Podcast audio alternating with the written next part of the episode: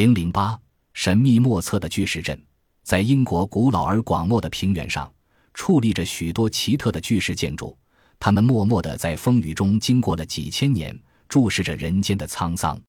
这就是令人百思不解的古代巨石阵遗址。这些雄伟壮丽的神秘巨石阵吸引了来自世界各地的旅游观光者和众多为之困惑的考古学家、历史学家、建筑学家和天文学家。著名的巨石阵遗址位于英格兰南部沙里斯伯里。石阵的主体是由一根根巨大的石柱排列成几个完整的同心圆。石阵的外围是直径约九十米的环形土岗和沟，沟是在天然的石灰土壤里挖出来的，挖出的土方正好作为土岗的材料。紧靠土岗的内侧有五十六个等距离的坑，构成又一个圆。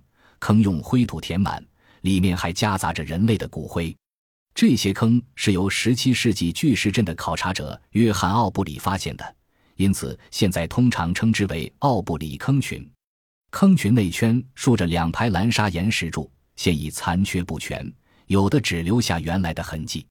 巨石阵最壮观的部分是石阵中心的砂岩圈，它是由三十根石柱上两架着横梁，彼此之间用棒头笋根相连。形成一个封闭的圆圈，这些石柱高四米，宽两米，厚一米，重达二十五吨。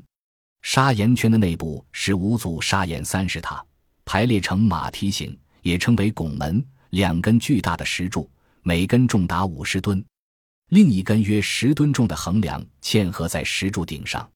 这个巨石排列成的马蹄形位于整个巨石阵的中心线上。马蹄形的开口正对着仲夏日出的方向。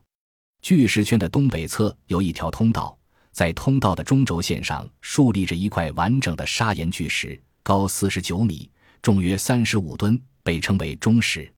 每年冬至和夏至，从巨石阵的中心远望中石，日出隐没在中石的背后，增添了巨石阵的神秘色彩。根据科学家实地考证。巨石阵最早是建于新石器时代后期，约公元前两千八百年。那时已建成了巨石阵的雏形、圆沟、土岗、巨大的种石和奥布里坑群。公元前约两千年开始是巨石阵建筑的第二阶段，整个巨石阵基本形成。这个阶段的主要建筑是蓝砂岩石柱群和长长的通道。巨石阵的第三期建筑最为重要，约在公元前一五零零年。这时建成了砂石园和拱门，巨石阵已全部完工。这就是我们现在看到雄伟壮丽的巨石阵遗址的全貌。需要指出的是，整个巨石阵的工程需要一百五十万个工人，而整个建筑过程中始终没有用轮载工具和牲畜的痕迹。从现在看来，巨石阵的建筑规模和工程难度对于早期人类来说简直是不可思议的。它的建成比埃及最古老的金字塔还要早七百年。然而，究竟是谁建造了这雄伟的巨石阵，现在仍然众说纷纭。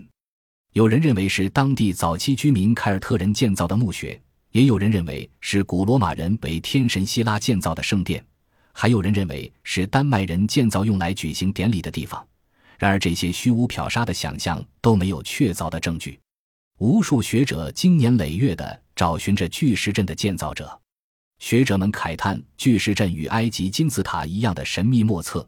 有人提出，巨石阵的建筑石料均是一百六十多公里外的地方运输而来，开采、运输、安放如此巨大的石块，除了具备高超的技术巨匠，谁也不能。于是他们认为，巨石阵与金字塔出于同一位巨匠之手。学者们甚至使用了当前最先进的仪器设备，考察巨石阵的奥秘。奇怪的是，他们发现巨石阵竟能发出超声波。古人在刀耕火种的时代，怎么会知道超声波呢？学者们的考察研究又吊人了迷洞。无奈，他们只能把巨石阵的建筑光荣给予了地球外的生物——外星人。巨石阵真是外星人建造的吗？没有证据否认，也无证据指定。学者们除了苦恼于无法断定巨石阵的承建者是谁外，对巨石阵的用途也各说不一，有学者认为巨石阵是远古时代的天文观测仪器。从通道上俯视巨石柱的赤道线，可看到种石穿过圆周，最初其左边都有半缕石。早期认为仲夏日出从这两列石头之间照射到长长的通道上。持这种观点的当然是一些天文学者。的确，巨石阵的神秘色彩与天文学有异乎寻常的联系。早在二百年前，就有人注意到巨石阵的主轴线指向夏至十日出的方位，而冬至的落日又在东西拱门的连线上。一九六五年，波士顿大学的天文学家霍金斯通过计算机测定。巨石阵的排列可能与太阳与月亮在天空运行的位置有关，而五十六个奥布里坑群则能准确地预报日食、月食。在他的《巨石阵解谜》一书中说道：“实际上，奥布里坑群组成的圆环可能曾被用来推测许多天体的运行情况。”他还推断，祭司们是通过转动坑群标记来跟踪日月运行进行推算。这种天文学观点曾轰动一时。得到不少人的支持，但是巨石阵究竟是否真的是天文观测仪还有争议。巨石文化专家阿特金森指出，当时蒙昧落后、没有任何先进计算工具的史前人类是不可能建造如此精密的天文仪。英国天文学家霍伊尔也提出异议：作为天文观测仪的材料，为何一定要用难以开采的大砂岩，而不是轻便的木材和泥土？这样不是要耗用大量的劳力吗？而且奥布里坑群中的人类遗骨也很难与天文学联系起来。再者说，如果是高度发达的史前文明的结晶，为什么又消失了呢？这样人们又回到宗教这个传统观点上去，甚至有人把巨石阵与外星人联系起来。